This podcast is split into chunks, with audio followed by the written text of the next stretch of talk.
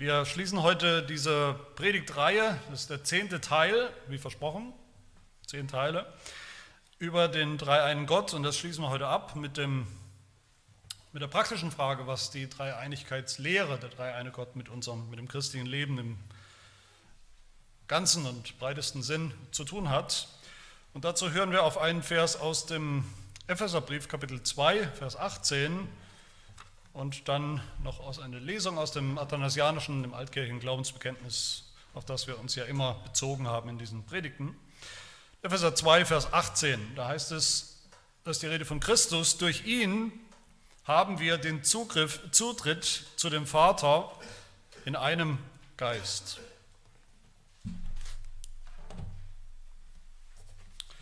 Und dazu die Lesung, die im Faltblatt abgedruckt ist, aus dem Athanasianum. Da heißt es, der allgemeine christliche Glaube besteht aber darin, dass wir den einen Gott in der Dreifaltigkeit und die Dreifaltigkeit in der Einheit verehren, indem wir weder die Personen vermischen noch das eine Wesen aufspalten.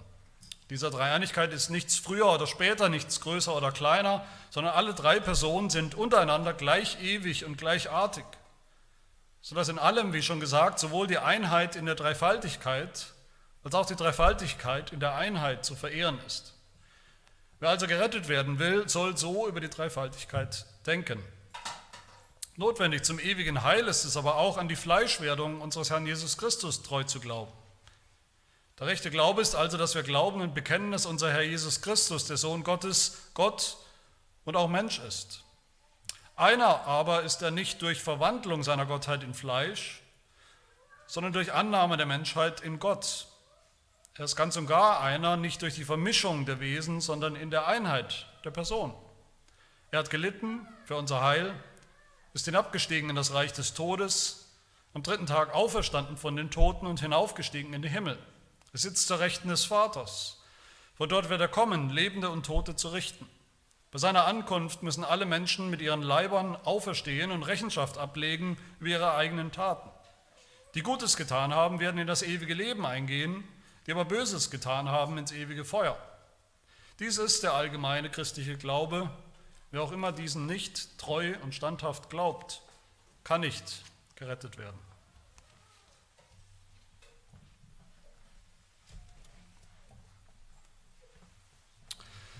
Was ist denn unser aller, unser allergrößte Hoffnung, wenn wir mal so gefragt werden? Der, das allergrößte Ziel unseres Glaubens, des christlichen Glaubens, unsere größte Sehnsucht, das größte Privileg, was wir als Christen haben. Das ist doch, wenn man es auf einen Nenner bringen will, ist das die Gemeinschaft mit dem einen wahren, einzigen Gott.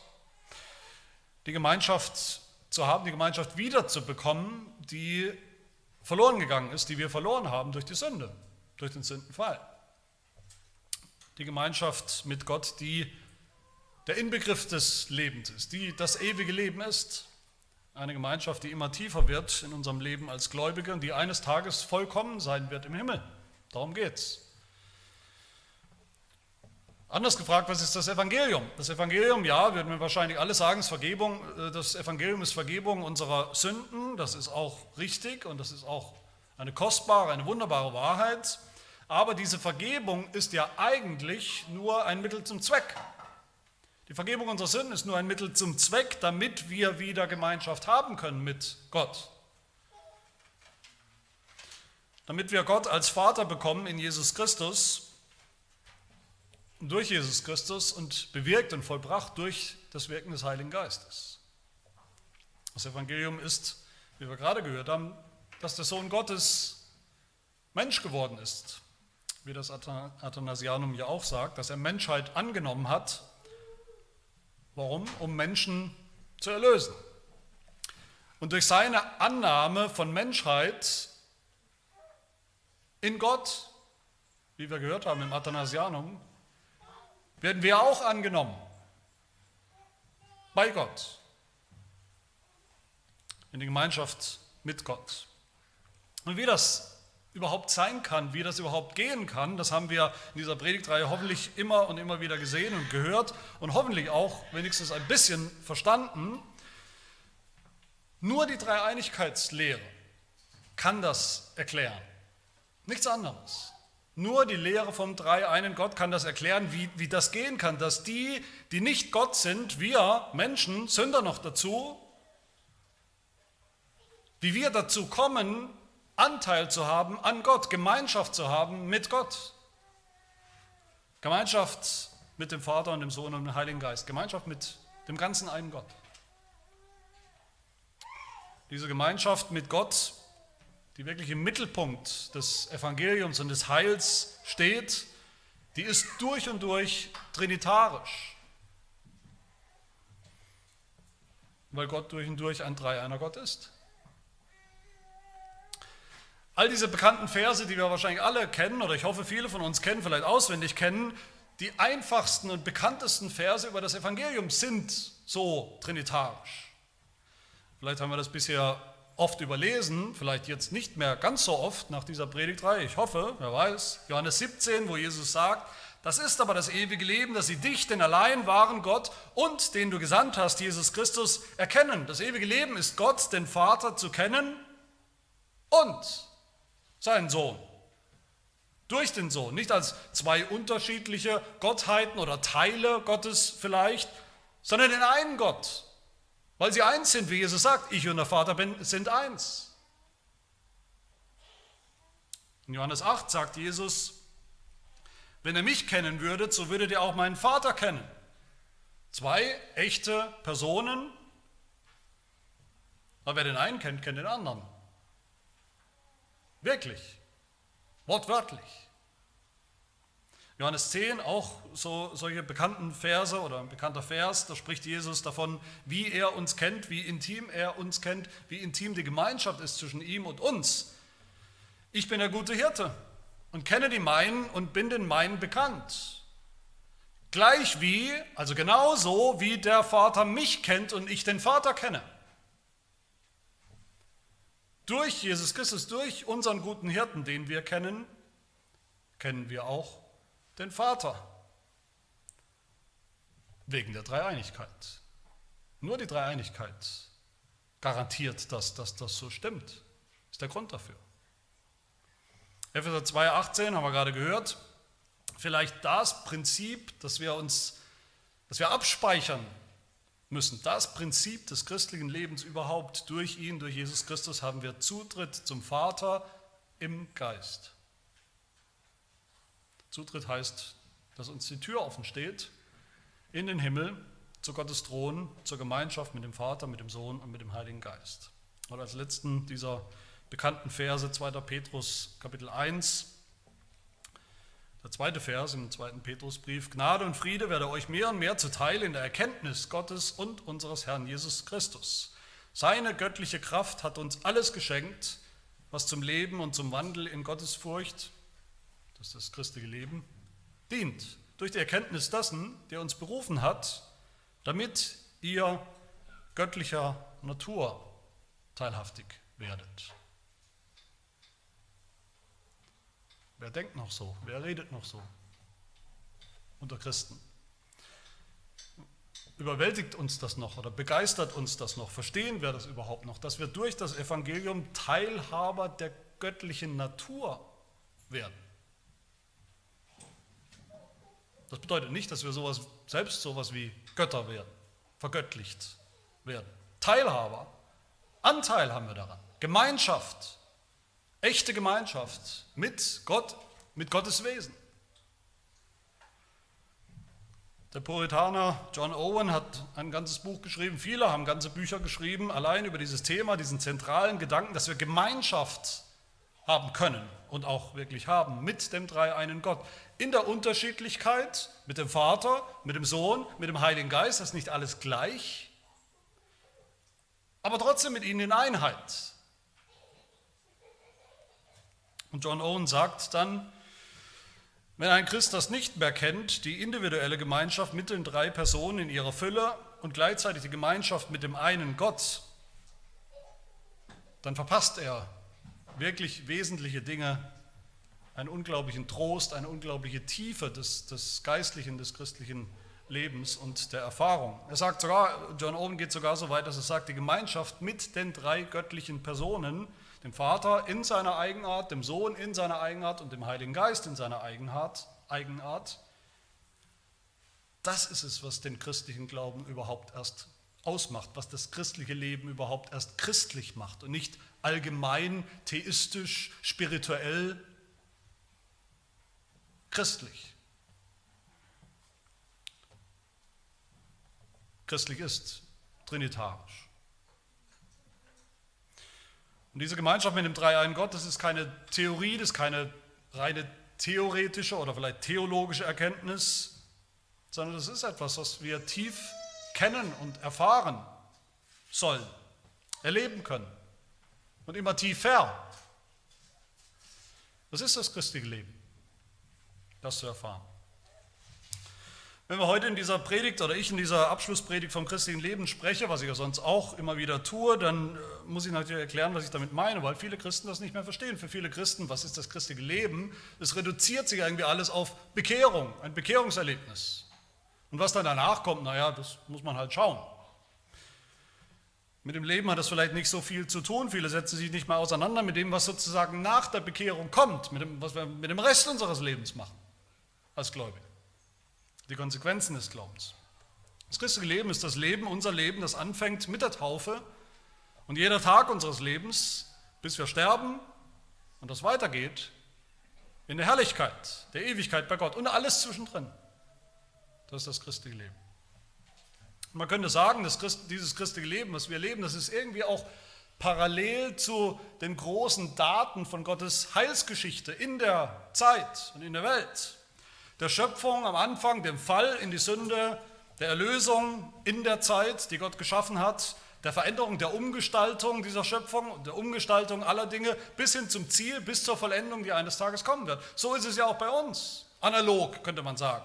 Wir fangen alle an als Sünder. Gott will uns erlösen durch das Evangelium und dann will er uns neu machen, will er uns umgestalten in der Heiligung, bis wir auch eines Tages vollendet, bis wir auch eines Tages ans Ziel ankommen. Und hier sind wir wieder mittendrin bei dem, was ich immer wieder genannt habe, diese biblische Redeweise von den drei Personen der Dreieinigkeit. Alles, wir erinnern uns, alles, was Gott tut, tut der dreieine Gott gemeinsam. Die Schöpfung, die Erlösung, die Heiligung, die Vollendung. Unteilbar. Aber um uns zu zeigen, wie tief dieses Werk Gottes ist, wie vielfältig sein Wirken ist an uns, spricht Gott in seinem Wort eben dann doch mal dem Vater bestimmte Dinge zu, original, und dem Sohn andere Dinge und dem Heiligen Geist.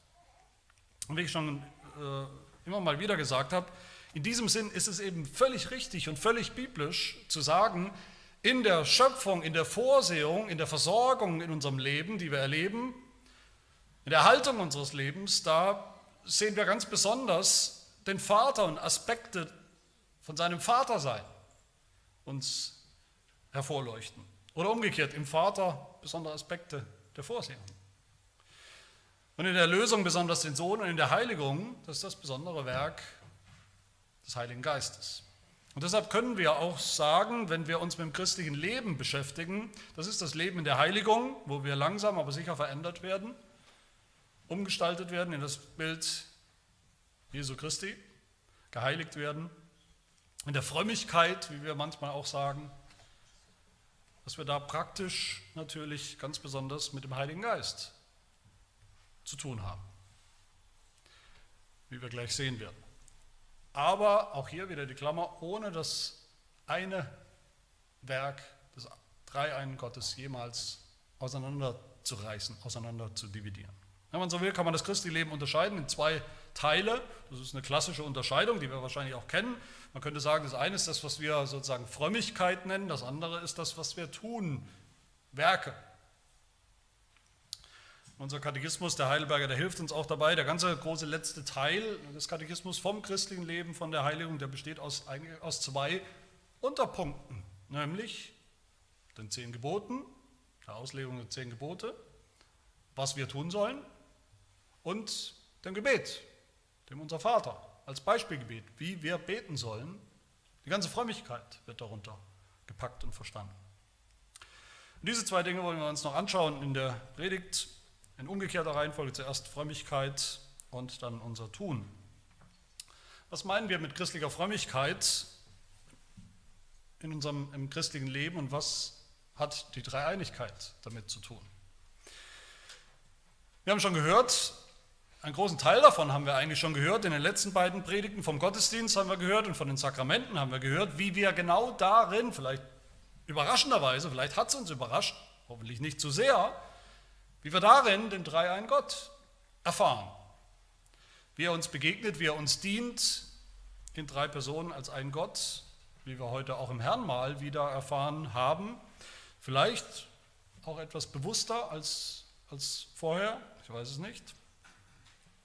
Und da haben wir natürlich schon einen ganz zentralen Aspekt des christlichen Lebens, über den wir nicht, auch heute in einer Predigt will ich nicht über den wegspringen, wer, das, wer, wer sagt oder wer fragt, was ist eigentlich ein Christ, was tut eigentlich ein Christ so und kommt dann in seiner Antwort niemals auf die Idee zu sagen, ein Christ ist ein getaufter Gläubiger, der die Gottesdienste besucht, der Gott da anbetet, der am Herrnmal teilnimmt.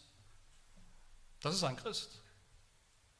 Wer das nicht mehr sagt, bei wem das nicht mehr vorkommt in einer Beschreibung oder Definition vom Christen, da ist wirklich alles durcheinander. Das sind ganz nebensächliche Dinge oft die wichtigsten. Und ich sage das immer wieder, auch hier nochmal, biblische Frömmigkeit, reformierte Frömmigkeit, die strahlt immer von innen nach außen, von dem, was wirklich das Zentrum ist, nach außen. Das christliche Leben beginnt und findet seinen Mittelpunkt, hat seinen Mittelpunkt, seinen Herzschlag im christlichen Gottesdienst der Gemeinde, der Begegnung zwischen der Gemeinde und ihrem Gott. Und das ist der dreieine Gott, wie wir gesehen haben. Es gibt kein christliches Leben, es gibt keine Christen ohne den christlichen Gottesdienst, ohne die öffentlichen Gnadenmittel, die Gott selbst der Gemeinde gegeben hat. Die Predigt, die Sakramente, das ist das Herz des christlichen Lebens und wird es immer bleiben. Wenn jetzt ein Christ die Gottesdienste der Gemeinde treu und regelmäßig mit der richtigen Haltung und Erwartung besucht, mit der Erwartung, dass er dort nichts weniger als dem dreieinen Gott begegnen wird und der dreieine Gott ihm, dass er seine Geschwister links und rechts auch sieht und ihnen auch dient, er tut das Woche für Woche, sogar zweimal am Sonntag, dann bin ich guter Dinge für ihn. Selbst wenn er vielleicht nachlässig ist, was nicht gut wäre, aber selbst wenn er vielleicht nachlässig ist im persönlichen Lesen, täglichen oder nicht so täglichen Lesen der Bibel, im persönlichen Gebet, dann bin ich guter Dinge.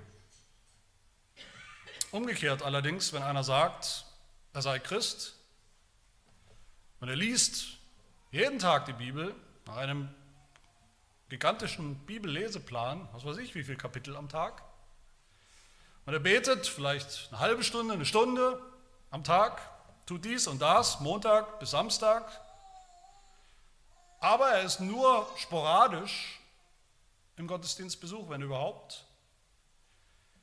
Die Predigt von dem Prediger, den er nun mal hat, ob er will oder nicht, ist optional. An den Sakramenten nimmt er halt teil, wenn er halt zufälligerweise mal da ist. Und er denkt, die Gemeinschaft der Gemeinde am Tag des Herrn, das ist irgendwie alles nett, wenn ich mal da bin, aber irgendwie nicht so richtig nötig. Das geht auch alles irgendwo allein. Da bin ich nicht guter Dinge, da mache ich mir sogar sehr Sorgen über den Zustand von so einem Menschen. Da stimmt was nicht. Und da wird auch kein Wachstum passieren im geistlichen Leben. Und ich sage es ganz offen und ehrlich, da mache ich mir auch manchmal Sorgen, auch in unserer Gemeinde, weil es Sonntage gibt, wo ich mich frage, wo ist eigentlich der Rest der Gemeinde? Es ist unmöglich, dass so viele gleichzeitig krank sein können. Wo wir uns auch als Kirchenrat manchmal Sorgen machen, weil einerseits ist es ja so, wir sind bemüht, nicht tausend und eins Dinge zu fordern von unseren Gemeindegliedern, allerlei Gesetze und, und Regeln aufzustellen, was ihr bitteschön zu tun habt, auch unter der Woche. Du musst einen Bibelleseplan erfüllen, du musst dies und jenes tun, so und so lang am Tag beten, so und so, so und so oft Familienandacht machen. Das ist ein Gesetz, ein Christ macht das und wer es nicht macht, der hat ein Problem. Das tun wir nicht. Aus Überzeugung. Wir wollen das Wesentliche das Wesentliche sein lassen. Und das ist der Tag des Herrn die Gottesdienste der Gemeinde mit den Gnadenmitteln am Tag des Herrn. Aber wenn dann auch da ein unregelmäßiger Gottesdienst einreißt, wenn wieder sechs oder acht oder zehn nach dem Mittagessen nach Hause gehen, weil, naja, ich hatte jetzt einen Gottesdienst, der zweite ist dann, naja, Kür, weil sie familiäre Verpflichtungen haben, weil sie vielleicht eine Sportveranstaltung haben, eine Musikveranstaltung, weil sie einfach mal Zeit für sich brauchen, Zeit für Familie, Zeit für Freunde, und sie stellen das höher in dem Fall als die Begegnung mit dem dreieinen Gott. In der Gemeinde, im Gottesdienst, da machen wir uns Sorgen. Da steht das christliche Leben nämlich auf dem Kopf. Im Gottesdienst begegnet uns der dreieine Gott, wie er es versprochen hat. Und da sehen wir die besondere Rolle des Heiligen Geistes für uns, unser geistliches Leben. Das erleben wir in den Gnadenmitteln, die es nur im Gottesdienst gibt, nicht zu Hause. Das sehen und erleben wir in jeder Predigt. In der Predigt hören wir was? Wir hören das Wort Gottes, das Wort des Vaters, das Wort, das in die Welt gekommen ist, das Fleisch geworden ist, im Sohn, in Jesus Christus, das Wort, das der Heilige Geist jetzt gebraucht und nimmt und mit Kraft ausstattet. Die Predigt, die er, der Heilige Geist, wirksam macht. Ein wirksamer Ruf Gottes zum Glauben. Der Heilige Geist das bekennen wir, erzeugt den Glauben durch die Predigt des Evangeliums im Gottesdienst und stärkt den Glauben durch die Sakramente. Der Heilige Geist steht besonders im Scheinwerferlicht, wenn es um das Gebet geht und überhaupt um das ganze christliche Leben geht. In diesem Sinn. Und erst wenn wir das haben, von dieser Mitte, von diesem Zentrum aus, fließt dann die Frömmigkeit in unserem Leben auch nach außen, in unsere persönliche Frömmigkeit und auch die ist trinitarisch. Auch die leben im Licht der Dreieinigkeit. Auch wenn wir Bibel lesen, was wir hoffentlich tun, zu Hause, tun wir das in und unter dem Wirken des Heiligen Geistes, der Gottes Wort in Jesus Christus wirksam macht. Auch wenn wir beten, zu Hause kommt der Heilige Geist uns in unserer Schwachheit zu Hilfe. Wir wissen nicht, wie Paulus sagt, wie wir richtig beten sollen, wie es sich gebührt, aber der Geist tritt für uns ein mit unaussprechlichen Seufzern. Wenn wir Bibel lesen, ich denke, das gilt wahrscheinlich für alle von uns, das gilt wahrscheinlich für alle Christen, wir müssen wieder, leider, wieder anfangen und lernen, die Bibel zu lesen mit der Brille der Dreieinigkeit. Nicht nur als intellektuelle Übung, ah, da habe ich was gefunden, ah, da heißt Vater, Sohn Heiliger Geist, sondern als Erfahrung. Und je mehr wir das verstehen, je mehr wir das tun, die Bibel insgesamt lesen, die Heilsgeschichte, Gottes Heilsgeschichte insgesamt lesen, in großen Zügen auch lesen, Gottes Heilsgeschichte, je mehr wir das tun, desto mehr begreifen wir diese Heilsgeschichte, die anfängt, die geplant ist vom Vater, die durchgeführt ist durch den Sohn im Fleisch und die vollendet wird durch den Heiligen Geist, in Kraft. Diese Geschichte ist ja nicht zufällig so. Gott offenbart sich nicht zufällig so, sondern weil er so ist. Der dreieine Gott. Ich, ich merke immer wieder, natürlich als Prediger besonders, Christen und, und, Theologen auch suchen immer wieder krampfhaft nach, nach Illustrationen für die Dreieinigkeit, nach Bildern, nach Beispielen für die Dreieinigkeit. Äh, die man irgendwie gebrauchen kann, ohne gleich zum Irrlehrer zu werden, weil die meisten Beispiele sowieso nicht funktionieren. Dabei ist doch das Evangelium in Raum und Zeit, wie Gott selbst es entfaltet, in drei Personen, doch den einen Gott, die perfekte Illustration. Wir müssen die Bibel lesen, wieder lesen, lernen mit Theologie im Kopf und im Herzen, mit der Theologie unseres Bekenntnisses, wenn wir die Bibel lesen, auf irgendeine Art und Weise, wie das äh, leider viele Christen heutzutage tun, die lesen die Bibel und dann kratzen sie sich am Kopf und fragen sich, naja, ich habe jetzt wieder 300 Kapitel gelesen, die letzten Wochen oder Monate, und wo bitteschön kriege ich jetzt die Dreieinigkeitslehre her? Ich finde sie nicht. Sie finden sie nicht mehr in der Heiligen Schrift.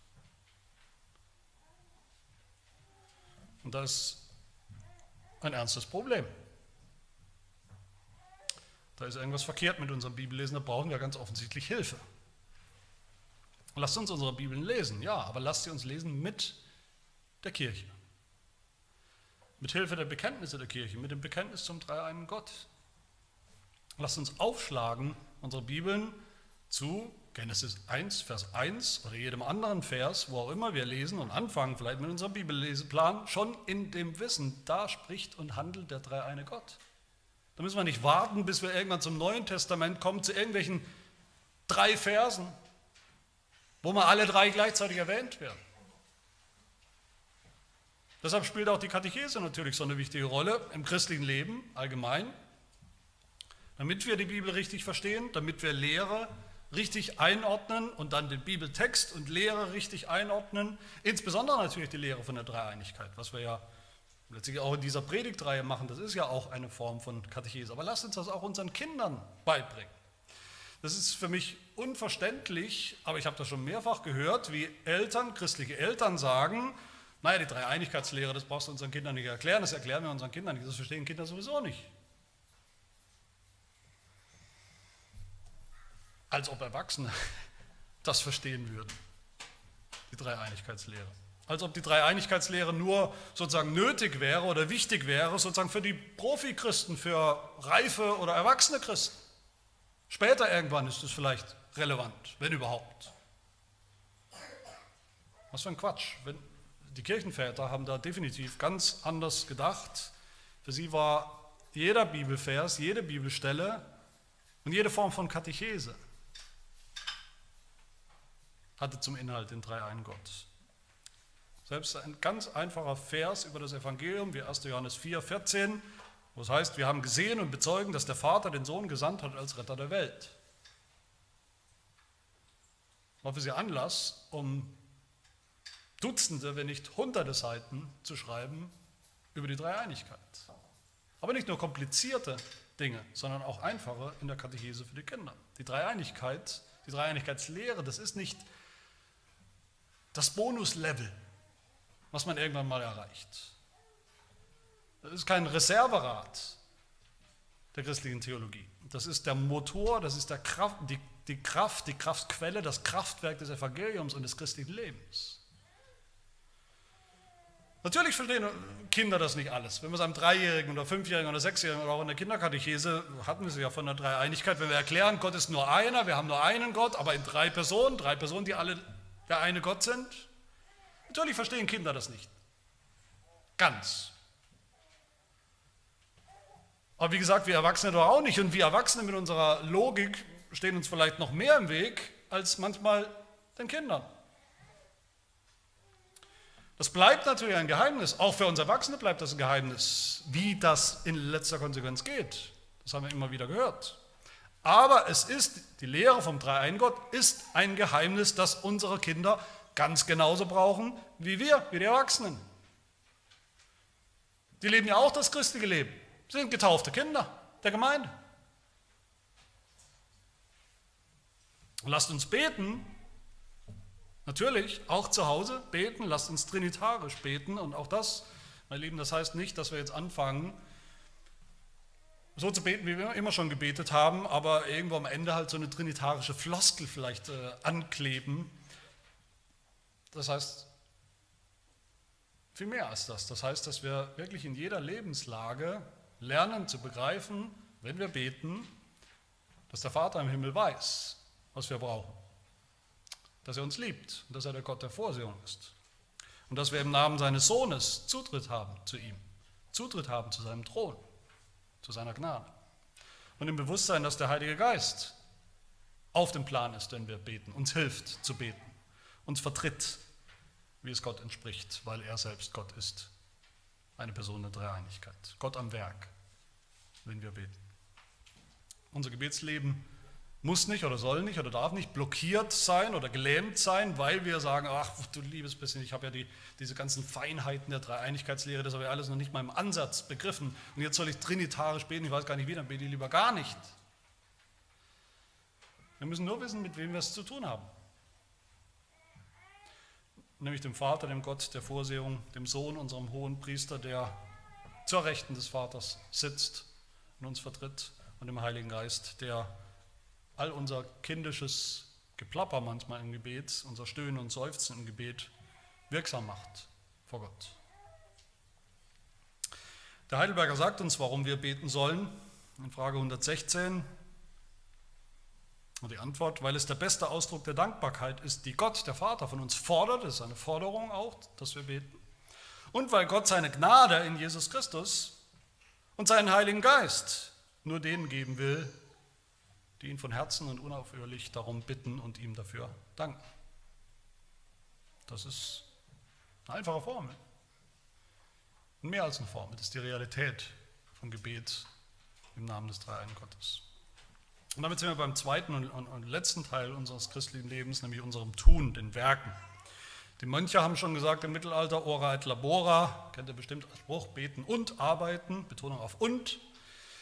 Luther hat das auch wieder sehr betont, sehr hilfreich auch betont, als eben als Struktur des christlichen Lebens. Es ist nicht nur das eine, es ist nicht nur das andere. Frömmigkeit, Gottesdienst, Gebet und dann das Tun, die guten Werke. Und obwohl ich das jetzt hier so trenne und, und manchmal wie das der Heidelberger ja auch so trennt gewissermaßen in die zehn Gebote, die Werke, die wir tun sollen und das Gebet, die Frömmigkeit, das ist keine scharfe Trennung. Das ist alles andere als eine scharfe Trennung. Es ist nicht so, dass wir nur, nur, wenn wir Bibel lesen, wenn wir beten, wenn wir Gottesdienst in die Predigten hören, nur das ist wirklich Frömmigkeit sozusagen im, im, in Reihenform. Nein, auch das, was wir im Alltag tun. Auch und gerade die zehn Gebote, auch und gerade die guten Werke, die wir tun, die unser Leben ausmachen sollen, das ist auch Frömmigkeit. Nur eben anders. Das christliche Leben besteht auch aus Tun, aus Imperativen, die zu tun sind. Ich erinnere nochmal an den Römerbrief, den zweiten Teil. Besteht aus Geboten, besteht aus Gesetz, aus Gehorsam, aus guten Werken. Wie das Athanasianum uns ja auch erinnert am Ende, wo es heißt, alle Menschen müssen Rechenschaft ablegen über ihre eigenen Taten, die Gutes getan haben, werden in das ewige Leben eingehen. Und das ist jetzt nicht doch wieder durch die Hintertür irgendein ein Werk, eine Werkgerechtigkeit reingeschmuggelt. Also dann doch, nur wenn wir so und so viele gute Werke haben, kommen wir in den Himmel. Das ist ein paar Zeilen weiter, sagt das Athanasianum. Wer wird gerettet? Der diesen Glauben bekennt, wird gerettet. Aber eben auch ein klares Statement, diese Werke, die guten Werke gehören zum christlichen Leben. Als Frucht, sie sind der Ausweis, unser christlicher Ausweis. Ich hoffe, das wissen wir. Aber die Frage auch hier, was um alles in der Welt hat die Dreieinigkeit damit zu tun, mit den guten Werken, die wir tun als Frucht des Evangeliums, das angekommen ist bei uns. Warum sollen wir gute Werke tun? Überhaupt? Ich denke, die grundlegendste Wahrheit ist, weil wir als Christen sein sollen, leben sollen, mehr und mehr wie Gott. Sein sollen wie Gott. Weil wir Gottes Wesen reflektieren sollen sein heiliges Wesen. Das ist Heiligung. Jesus sagt in Matthäus 5, warum gute Werke tun, warum sollen wir unsere Feinde lieben, das ist ein gutes Werk, ein sehr wichtiges gutes Werk. Warum? Jesus sagt, ihr sollt vollkommen sein, gleich wie euer Vater im Himmel vollkommen ist. So soll euer Licht leuchten vor den Leuten, dass sie eure guten Werke sehen und euren Vater im Himmel preisen. Das ist die Motivation. Und unsere guten Werke unser Lebenswandel vor anderen, unser christliches Leben zeigt der Welt, wie Gott ist. Wie der Vater ist, im Sohn und durch den Heiligen Geist. Das heißt, selbst unser Lebenswandel, unser Lebenswandel ist ein Anschauungsobjekt für die Dreieinigkeit.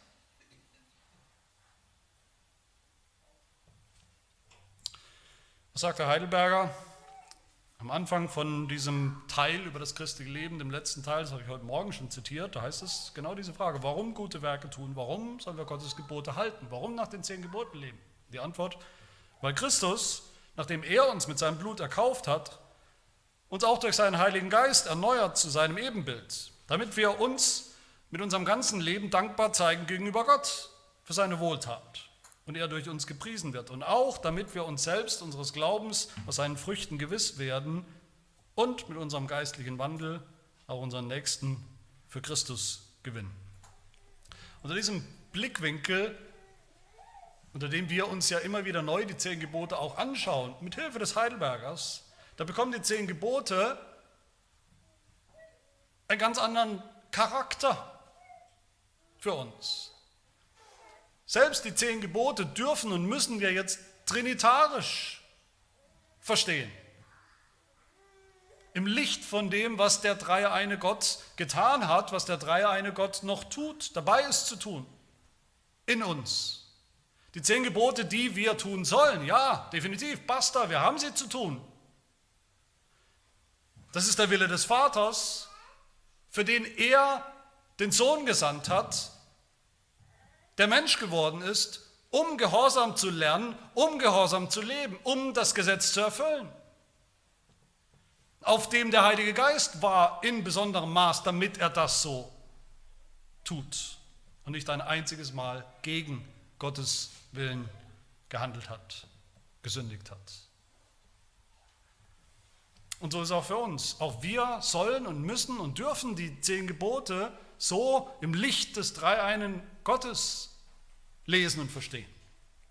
Jedes Mal, wenn wir die Lesung des Gesetzes haben im Gottesdienst, sollte genau das passieren bei uns. Dass wir diese Brille aufhaben. Mehr als eine Brille, seine Realität. Dass wir verstehen, okay, das ist der gute, vollkommene Wille des Vaters, vollkommen, den wir nicht erfüllen können in Vollkommenheit, aber Gott sei Dank auch nicht mehr müssen. Das ist ja das Evangelium. Der Sohn Jesus Christus hat seine Gebote schon erfüllt für uns, für die Sein. Vollkommen. Ein für alle Mal. Wenn uns die zehn Gebote vorgelesen werden, dann doch als erfüllte Gebote in Jesus Christus. Jesus Christus ist das Ziel des Gesetzes, hat sie erfüllt. Und gerade weil sie erfüllt sind in Jesus Christus, im Sohn, schon hundertprozentig dürfen wir jetzt danach leben als neue Menschen, als Menschen, die der Heilige Geist neu gemacht hat und noch dabei ist, neu zu machen mit neuen Herzen, die gehorsam sein wollen. In der Kraft des Geistes, im Geist, geistlich. Jesus Christus fasst die zehn Gebote zusammen, das ganze christliche Leben zusammen, auch das ergänzt sich gut zur Predigt heute Morgen, im Liebesgebot oder im doppelten Liebesgebot, Liebe zu Gott und Liebe zum Nächsten. Und diese Liebe die einen so, so hohen Stellenwert hat im christlichen Leben, zu der wir aufgerufen sind, ist auch eine trinitarische Liebe. Jesus sagt in Johannes 14, wer meine Gebote festhält und sie befolgt, der ist es, der mich liebt. Wer aber mich liebt, der wird von meinem Vater geliebt werden. Und ich werde ihn lieben und mich ihm offenbaren. Wenn jemand mich liebt, so wird er mein Wort befolgen und mein Vater wird ihn lieben und wir werden zu ihm kommen und Wohnung bei ihm machen. Meine Lieben, da sind wir wieder da, wo wir eigentlich angefangen haben. Das christliche Leben ist ultimativ Gemeinschaft. Dass Gott Wohnung macht bei uns und wir mit ihm. Gemeinschaft mit dem Dreiein Gott, mit Jesus Christus, dem Gottmenschen und durch ihn mit dem Vater und mit dem Heiligen Geist. Erlebte Gemeinschaft, erfahrbare Gemeinschaft. Wir sind auch wieder zurück beim Kirchenvater Gregor von Nazianz, den ich am Anfang der Predigtreihe zitiert habe, der uns zeigt, wie wir den Drei-Ein-Gott erfahren können und sollen und dürfen. Ich zitiere ihn nochmal. Wie er sagt, sobald ich den einen erfasse, die eine Person der Dreieinigkeit, bin ich umleuchtet vom Glanz der drei. Sobald ich sie unterscheide, werde ich zu dem einen zurückgetragen. Wenn ich an einen der drei denke, denke ich an ihn ganz. den ganzen Gott. Und das gilt für das ganze christliche Leben. Und wir sind auch wieder bei John Owen, mit dem ich eben angefangen habe, der sagt, wo auch immer wir im christlichen Leben sonntags oder werktags Gemeinschaft erleben mit einer der drei Personen Gottes, erfahren wir immer gleichzeitig den Einfluss und die Kraft der anderen beiden, der Einheit. Das ist genauso wichtig für uns und unfassbar und wunderbar, dass wir jede einzelne der drei Personen persönlich kennen können und dürfen, erfahren dürfen, in ihrer Unterschiedlichkeit. Den Vater als Ursprung der Gemeinschaft, die nie versiegende Quelle der Liebe, den Sohn, mit dem wir Gemeinschaft haben, auf besondere Art und Weise, weil er ja Mensch geworden ist, genau dafür. Und den Heiligen Geist, das Band dieser Gemeinschaft. Wie es wunderbar und unfassbar ist, dass wir den einen Gott kennen und erfahren in seiner Einheit. Owen sagt zum Schluss, oder zu meinem Schluss, nicht der Schluss seines Buches, wenn die Liebe des Vaters der Nektar in der Pflanze ist, dann ist die Gemeinschaft mit dem Sohn die Frucht der Pflanze, nach der wir uns sehnen, dass sie zunimmt. Aber diese Gemeinschaft, die, wir, die so zentral ist im Christenleben, die wir täglich brauchen, die zunehmen darf und muss, die wächst, die wir aber auch pflegen und nähren und stärken müssen, ist unmöglich ohne den Heiligen Geist. Was auch immer wir erleben im christlichen Leben, was wir heute erleben oder morgen erleben werden, lasst uns das, die, diese Realität, diese wunderbare Realität nicht vergessen. Der Heilige Geist ist da, der Heilige Geist lebt in uns, in Gemeinschaft mit uns und wir mit ihm, mit seinem Trost. Er gießt uns die Liebe des Vaters immer wieder neu aus in unsere Herzen, die Liebe, die wir sehen in Jesus Christus, seinem Sohn. Er sei dem Vater und dem Sohn und dem Heiligen Geist, wie es war am Anfang, jetzt und immer da und von Ewigkeit zu Ewigkeit. Amen. Wir beten. Wir loben und wir preisen dich, ewiger Dreieiner Gott, dass du uns dein Wesen aufgeschlossen hast in deinem Wort, endgültig im Fleisch gewordenen Wort in deinem Sohn Und in der Gemeinschaft mit ihm, im Glauben an ihn, lädst du uns ein in die Gemeinschaft mit dir, dem ganzen dreieinen Gott. Wir bitten dich, dass du unseren Verstand erneuerst, je länger je mehr, dass wir das begreifen, mehr und mehr, so, so gut das möglich ist, überhaupt für Geschöpfe. Und dass wir diese wunderbare Gemeinschaft, zu der wir bestimmt sind, gemacht sind, auch mehr und mehr erfahren und erleben. In diesem Leben schon mehr und mehr und eines Tages in Vollkommenheit, in, in der Herrlichkeit im Himmel. Das bitten wir in Jesu Namen. Amen.